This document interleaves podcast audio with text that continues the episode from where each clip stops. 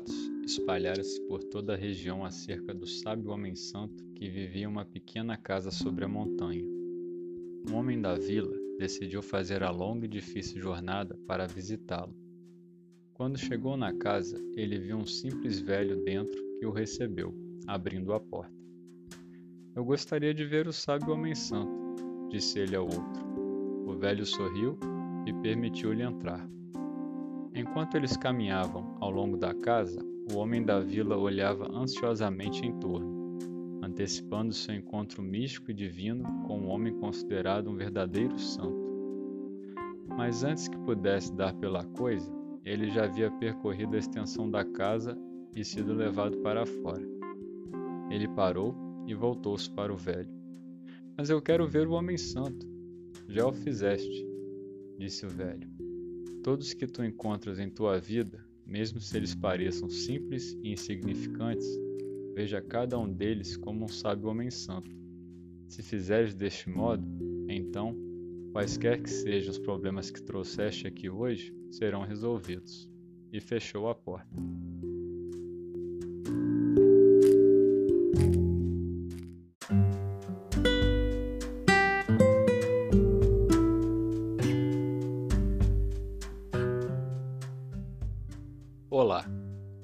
Nome é Vinícius Carvalho e você está ouvindo o podcast Caminhar. Seja muito bem-vindo, seja muito bem-vindo.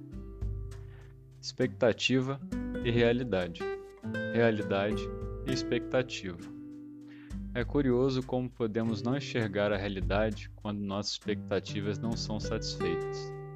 O viajante que busca o sábio homem santo não o encontra quando chega em sua casa porque na sua mente aquele homem com quem se depara não corresponde à imagem do homem que ele imagina ser sábio e santo. E assim, ele perde uma boa oportunidade de conhecer melhor aquele homem, que ainda assim gentilmente o aconselha. E você? Encontra-se atento às suas expectativas? Elas costumam ser atendidas? Melhor abandoná-las e encarar a realidade em si sem julgar ou lamentar pelas circunstâncias encontradas, não acha? Expectativas me recordam a ideia de crenças. Se você acredita que mereces algo porque age de determinado modo, logo você tem uma crença. E se esta crença não se realiza, ou seja, você age e não recebe o que achas que merece, por exemplo, diversos sentimentos invadem sua mente, como raiva, frustração, tristeza, injustiça e insegurança. A realidade não se dobra a vontades. As pessoas não agem, no geral, em prol de você, e sim vivenciam seus próprios interesses e sonhos, o que pode ser bom ou não em relação à sua pessoa. Quando você examina melhor as suas crenças, sobretudo quando se tornas adulto e assume a responsabilidade por seus atos, você se torna capaz de modificar estas crenças e, com isso, também avaliar melhor os seus comportamentos e sua essência. Ao final do conto, o homem diz ao viajante: Todos que tu encontras em tua vida, mesmo se eles pareçam simples e insignificantes, veja cada um deles como um sábio homem santo. Se fizeres deste modo, então, quaisquer que sejam os seus problemas que trouxeste aqui hoje, serão resolvidos. Um bom conselho.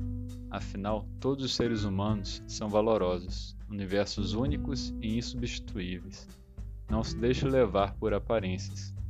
Todos têm uma história e experiências de vida que podem contribuir para o seu desenvolvimento pessoal e você para o deles.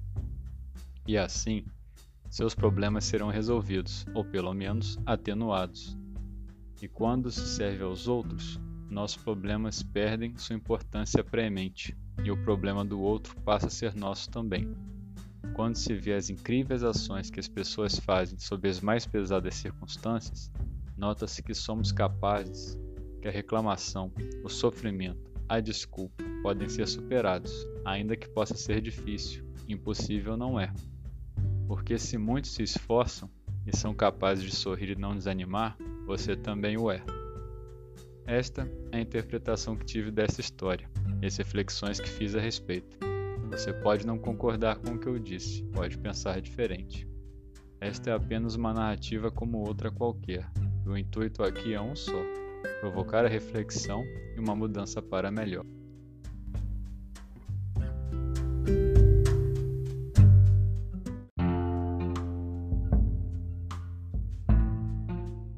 Termina aqui mais um episódio do podcast Caminhar.